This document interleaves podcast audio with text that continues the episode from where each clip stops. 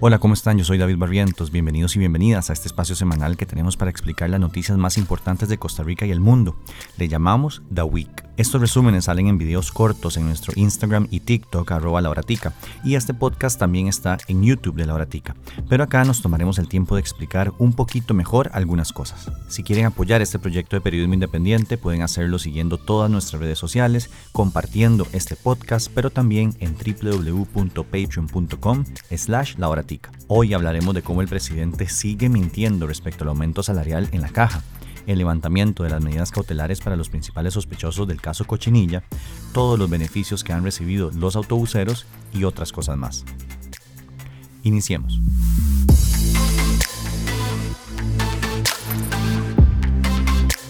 Al fin, y luego de como 578 rondas de votación, tenemos nuevo presidente del Poder Judicial. Se llama Orlando Aguirre Gómez, tiene 79 años y ha sido magistrado de la Sala Segunda, la que ve temas laborales y de familia, por unos 30 de esos años. La elección se llevó a cabo de forma secreta, a pesar de algunos intentos de la magistrada Julia Varela de hacerla pública. El proceso fue horrible realmente, duró como un mes y mostró una vez más que nuestra Corte Suprema de Justicia la mueven intereses más allá de los que deberían no moverla. En su discurso, luego de haber sido electo, Aguirre tocó temas como los recortes presupuestarios al Poder Judicial, la independencia de este y la responsabilidad que tienen los magistrados y magistradas. Los cambios necesarios en el Poder Judicial es un tema que les prometo tocaremos en la hora tica muy pronto.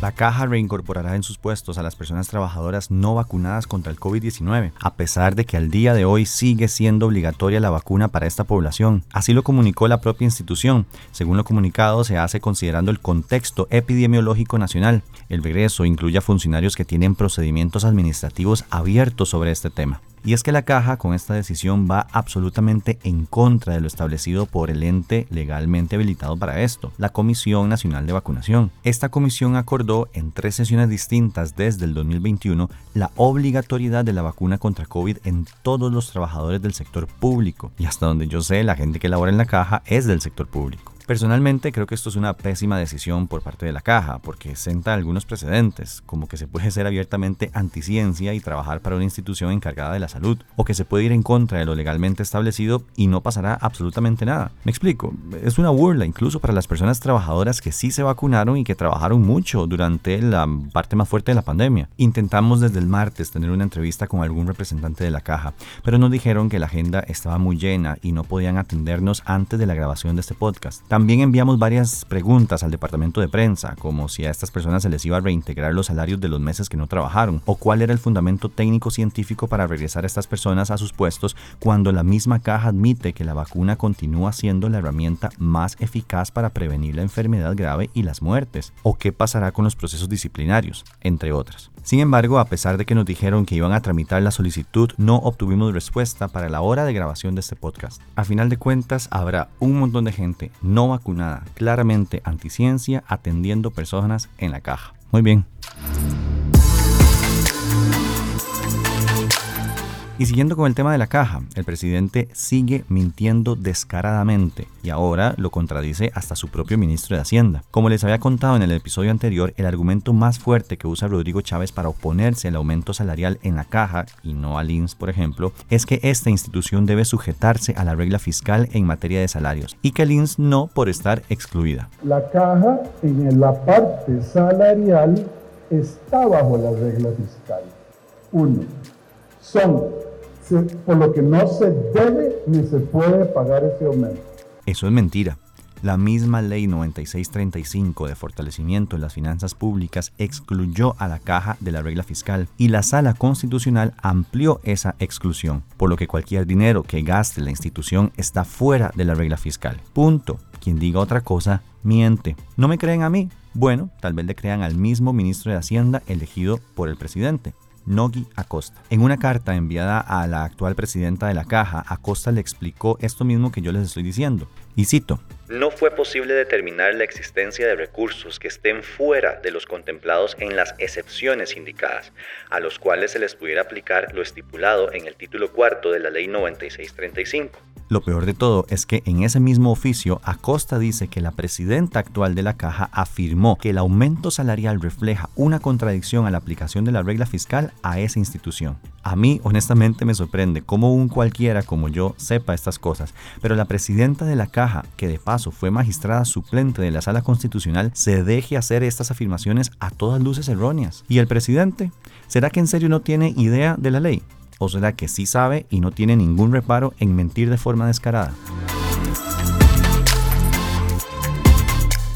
Esta semana se aprobó en comisión el proyecto del que les hablé la semana pasada sobre autobuseros. Ahora, como si ya de por sí las unidades no estuvieran más hechas leñas que la cara de Chabelo, podrán usar buses más viejos. ¿Quiénes votaron a favor de esto? Gilberto Campos, del Partido Liberal Progresista, Katia Rivera y Montserrat Ruiz, de Liberación Nacional, Waldo Agüero, de Progreso Social Democrático, María Marta Carballo y Vanessa Castro, de la Unidad Social Cristiana, y Olga Morera, de Nueva República. En contra solo votó Sofía Guillén, del Frente Amplio. Intentamos tener entrevistas con algunas de estas diputaciones que votaron a favor, como Gilberto Campos, Katia Rivera y Vanessa Castro, pero ninguna nos dio entrevista a pesar de habilitar tres días para que nos buscaran un espacio en las agendas. Queríamos preguntar las razones para favorecer a las empresas autobuseras y afectar a las personas usuarias. Y es que buses más viejos implican mayores riesgos a la seguridad de las personas, así como mayor costo de mantenimiento que sin duda se trasladará a quienes andan en bus. También queríamos preguntar cuáles eran las pruebas que tenían para decir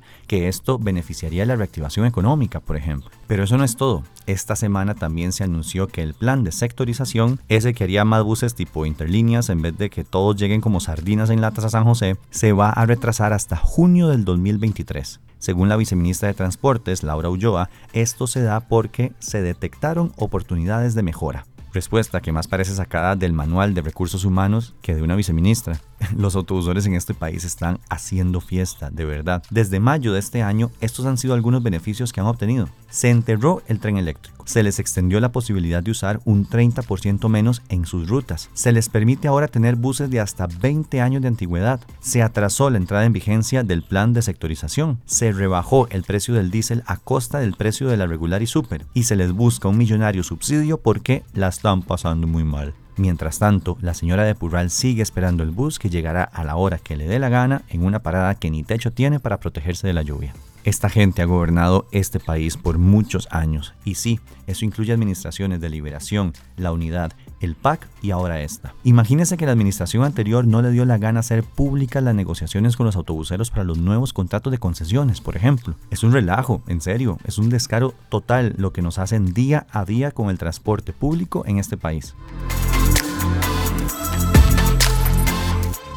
Los principales sospechosos en el caso de corrupción Cochinilla salieron del arresto domiciliario en el que estaban. Se trata de Carlos Cerdas, exgerente de MECO, y Mélida Solís, dueña de H. Solís. La decisión la tomó el juez Félix Castellón Ruiz, el cual es una figura particular. Fue él mismo quien ordenó levantar la suspensión impuesta a los seis alcaldes del caso Diamante, por ejemplo. También ordenó la devolución de un dinero decomisado por la fiscalía al exdiputado del PLN Víctor Hugo Víquez en un allanamiento dentro de su casa. Cerdas y Solís ahora están sin tobilleras ni arresto domiciliario, aunque se mantiene el impedimento de salida del país. Pero ¿podrían estas personas, con todo el platal que tienen, escaparse de Costa Rica? Yo pienso que sí, honestamente. La fiscalía pedía nueve meses más con las medidas cautelares, pero el juez dijo que no era necesario. El caso Cochinilla es uno que investiga la fiscalía por varios delitos, entre esos el de malversación de fondos. La tesis del Ministerio Público es que hubo un daño de 78 mil millones de colones en el Consejo Nacional de Vialidad, CONAVI entre el 2018 y 2020. Hablando de CONAVI, la Contraloría General de la República permitió que éste haga contrataciones directas para dar mantenimiento en rutas nacionales. Esto les permitirá hacer contrataciones más rápidas para atender la red vial nacional durante los próximos dos años. Cuando uno pone esta noticia justo después de hablar de cochinilla, da un toque de miedo, la verdad. Esperemos que la Contraloría haga su trabajo y fiscalice que el dinero se está usando en lo que se debe usar y no en pagarle carne o guaro a los funcionarios del CONAVI. Y para cerrar con broche de oro, Pilar Cisneros, que básicamente le dijo a los puntarenenses que son pobres porque le tienen miedo al éxito. Hay dos opciones en la vida. Aceptar las condiciones existentes o aceptar la responsabilidad de cambiarlas. Llegó la hora, puntarenas. Acepten el reto de cambiar la pobreza por la riqueza, la desesperanza por las oportunidades la violencia por la paz y las quejas por propuestas. Lamentarse por el rezago que sufre esta provincia no ha cambiado nada y lo peor del caso es que no va a cambiar nada. Como nunca antes, hoy tenemos un gobierno y un presidente dispuestos a trabajar para borrar las diferencias entre la costa pobre y la Costa Rica. Pero no esperen que el gobierno lo haga todo. No, no lo va a hacer. No es posible. El destino de las provincias costeras solo puede estar en manos de las fuerzas vivas de esta provincia y de nadie más. más que falta de todo, en serio.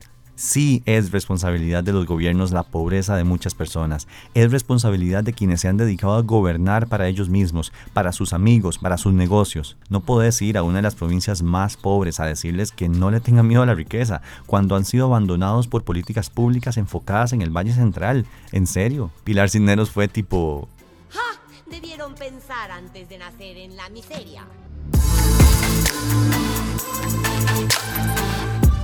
En fin, esto fue un resumen de algunas de las noticias más importantes que sucedieron la semana del 26 al 30 de septiembre en Costa Rica. Recuerden que pueden seguirnos en todas nuestras redes sociales, arroba lauratica, y también pueden apoyar este proyecto de periodismo independiente en www.patreon.com slash lauratica.